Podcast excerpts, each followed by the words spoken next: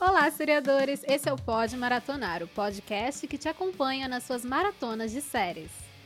E nessa primeira temporada nós vamos adentrar a cozinha de The Bear, conhecida como o Urso no Brasil, que é a sexta série mais adicionada na geladeira dos usuários do banco de séries. Aqui nós vamos comentar todos os episódios em preparação para a segunda temporada da série, que chega ao catálogo nacional do Star Plus no dia 19 de julho. Assim como a série, todos os episódios do nosso programa já estão disponíveis no perfil do BDS Cash nas principais plataformas de áudio. Então bora lá.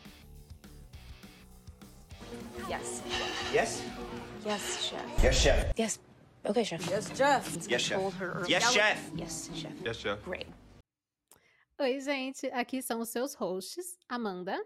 E eu sou o Tom, e nesse programa a gente vai continuar a nossa maratona e a gente vai falar sobre o episódio 2, que é chamado de Mãos, que também foi dirigido pelo criador da série aí, o Christopher Storer.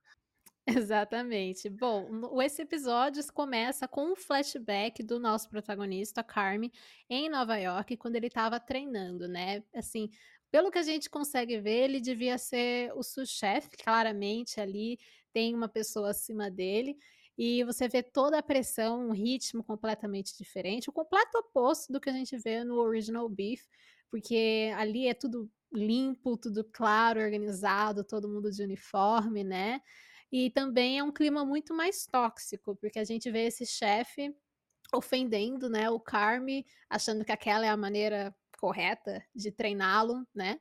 E o Carme tá dando ordens na cozinha também, e tá ouvindo, ouvindo, ouvindo esse chefe, né, colocando muita pressão em cima dele. É uma cena assim bem tensa, né? É muito tenso. Eu fiquei, é assim, é, é, é difícil de assistir, pra falar a verdade. Que ele começa as ofensas e vai indo pior, pior, pior. E o Carmen meio que só aceita aquilo ali por conta da hierarquia que ele tem lá na cozinha. Só que eu fiquei. é, quando eu tava reassistindo, né? Na verdade, eu já assisti The Bear quando estreou no ano passado, tudo. Daí, acho que eu vi alguma coisa aí no- no- durante esse tempo e reassisti pra gente fazer o podcast. Então, eu já vi alguns episódios duas ou três vezes. E esse episódio é do que eu já vi a- pela terceira vez. E nessa terceira vez, eu acho que eu fiquei pensando também assim: quando você vê o caso de alguém que é mais vulnerável, mais sensível, de repente já tem uma carga ali emocional um pouco mais abalada, é o que geralmente pessoas que são, tipo, que fazem bullying, né, naturalmente, eh, vão ali meio que o alvo deles. Então eu fiquei imaginando se o, o Carme já não chegou nessa coisa de, da, da escola de culinária, enfim, de ser um chefe aí renomado, por conta dessa vulnerabilidade que ele tinha. E esse ambiente deixa, deixa muito claro, né, as fragilidades de cada um. E a gente vê que até na mesma cena tem aquela moça que tá fazendo aquele molho, e ele meio que tá não fazendo um bullying, mas ele tá sendo muito exigente com ela, a ponto de um pequeno detalhe assim fazer toda a diferença e meio que invalidar o que ela tá fazendo. Então eu acho que meio que aquela transferência de, de bullying ali, de, de acordo com o nível de mental de cada um ali. E, e também me pareceu que eles quiseram deixar bem claro com essa cena do começo, né, esse contraste que tem entre o, o que parecia ali o céu ali, de tão branco e impecável, que era aquele restaurante em Nova York, para a cozinha do, do The Beef, né? Porque a diferença é muito grande. Eu, aquele contraste, eu achei tudo assim no começo desse episódio.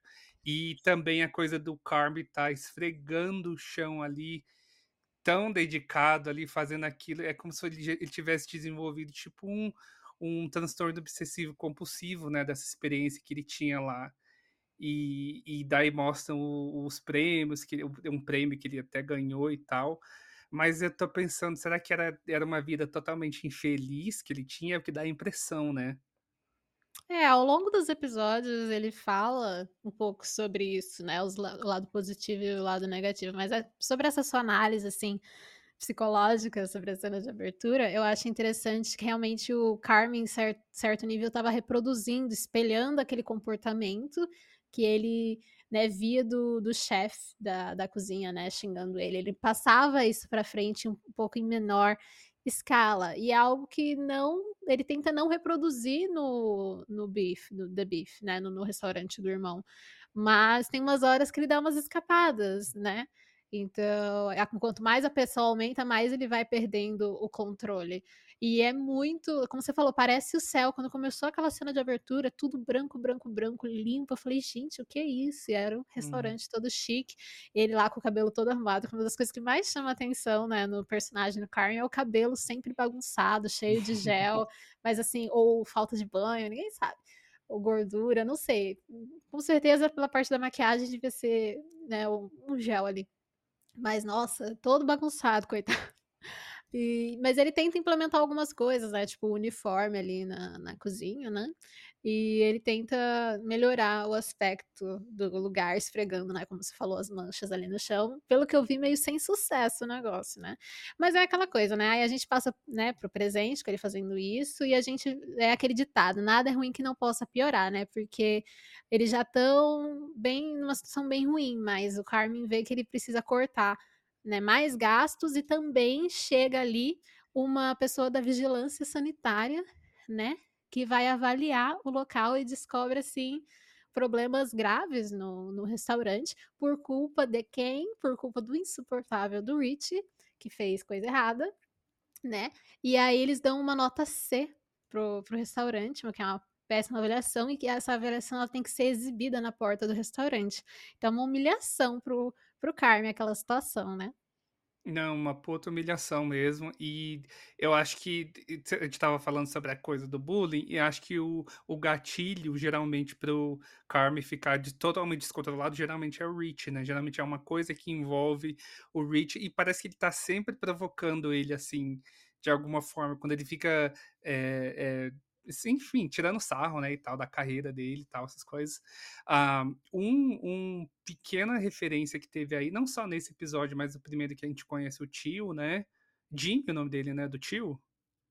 Jimmy, aham. Uh -huh. É, então do tio Jimmy e dessa responsável lá da vigilância é que eles são das séries de Chicago, né, da NBC. Sim. E eu acho engraçado que eles fizeram isso.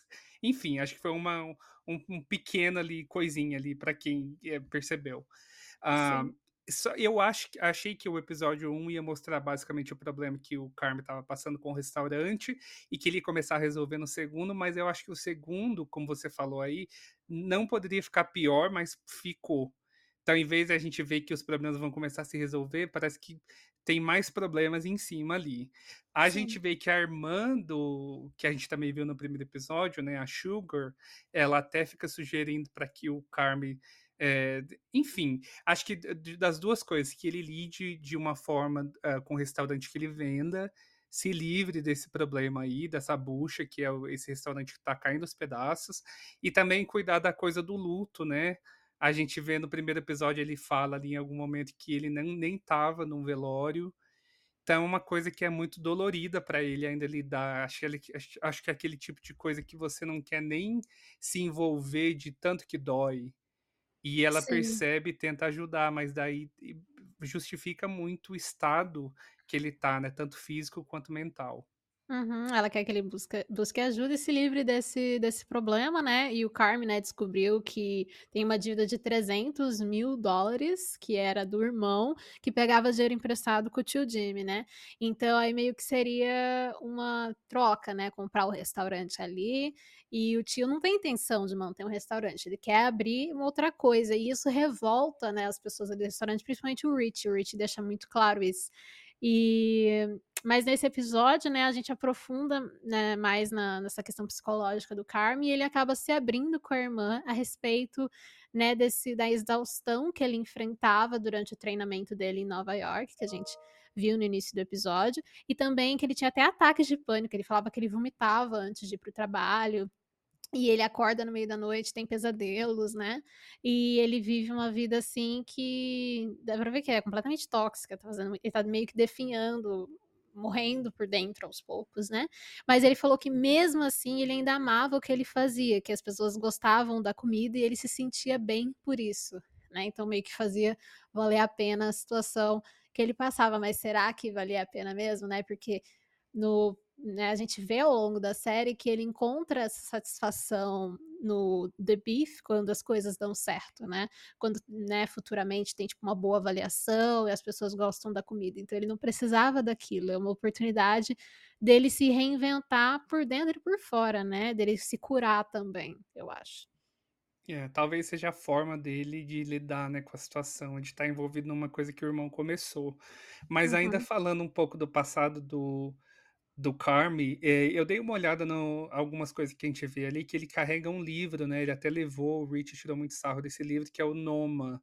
Eles citam ele em alguns momentos, tanto do primeiro como desse segundo episódio. E esse livro, na verdade, tem a autoria de uma chefe renomadíssima chama- chamada eh, Renée Redzepi.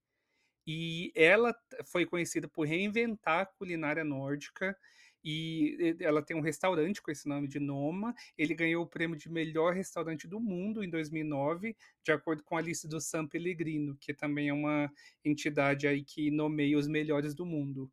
E, e a gente vê o tipo de influência que ele teve, né? Ele estava muito com, assim, os melhores do planeta, não só do país, né? Que é concorridíssimo nos Estados Unidos, mas da- por conta dessa cultura de chefes e tal. E também tem uma menção a The French Laundry, que é um restaurante que é um dos melhores do mundo também. Tem três estrelas Michelin, né? Que é aquele eles usam essa medida de estrelas para os melhores eh, restaurantes que tem aí em todo lugar do mundo e que fica na Califórnia. Então eu acho que dá para entender um pouco de que é o contraste é gritante assim, não tem como ele, eles nem falam que ele saiu para estudar culinária em Nova York, ele fala que ele estava envolvido com os maiores restaurantes do universo. Então acho que gente, tem algum motivo por trás dele ter voltado e a gente precisa entender a cabeça dele para saber, né? Sim, exatamente. É, ele passa para é tipo do luxo ao lixo, basicamente. Ele Uhum. vai parar nesse restaurante que é tradicional, né, que tem uma clientela ali da região, mas é o absoluto oposto do que ele estava acostumado, né. Então essa cena de abertura é exatamente para deixar isso muito bem claro, né. E é, realmente. A gente vai explorando aí ao longo da temporada e o personagem também ele vai vai mudando, né.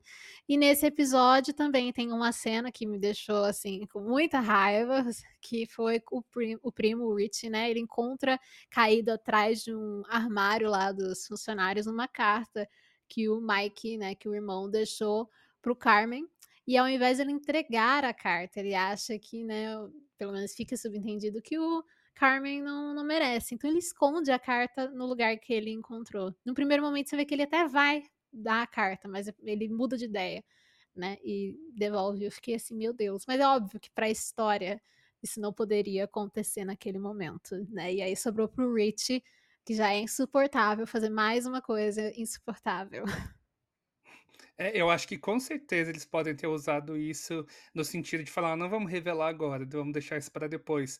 Só que se quando a gente presta atenção na feição do do Rich, quando ele acha, eu eu li em uma uma review para esse episódio de que ele também pode ter ficado muito ressentido por estar lá sempre com o Mike, porque na verdade o Carmen nunca estava envolvido no restaurante, né. Essa é a primeira vez que ele tá ali no negócio de qualquer forma. Assim, de ele nunca trabalhou em nada no restaurante. E o o Rich já estava lá há muitos anos com o Mike. Então, dá dá também fica essa impressão de que, assim, o o Carmen recebe uma carta, mas o Rich que estava lá esse tempo todo não recebeu nada. Então pode ter sido a Sim, reação dele só colocar e falar: "Olha, eh, vou deixar ali, eu não recebi nada mesmo, pra que que eu vou me preocupar com essa carta aqui?". Sim, dá pra ver que tem um ressentimento, tanto que eu não sei se foi nesse episódio ou no anterior, mas o né, quando o Rich discute com o Carmen, ele fala, eh, "Então por que que o Mike não deixou o restaurante pra você, né?" Eh, porque o Carmen nunca esteve lá, mas ele também nunca pôde estar, porque o irmão não permitia. E aí o Rich, que sempre esteve presente, meio que deveria ter sido o herdeiro esperado, mas não foi, né, então tem realmente um um ressentimento ali. Tem. E mas ficamos de olho aí no que vai acontecer na relação desses 2. E antes da gente ir, a gente quer, como sempre, convidar você a nos seguir nas nossas redes sociais. O nosso site é o bancodeséries.com.br. A gente tem um perfil no Instagram, que é o arroba banco de séries oficial. No Twitter, nós estamos no arroba BDS News Oficial e o arroba Banco de Séries. Também temos um canal no Telegram, é só você procurar por BDS News Oficial R.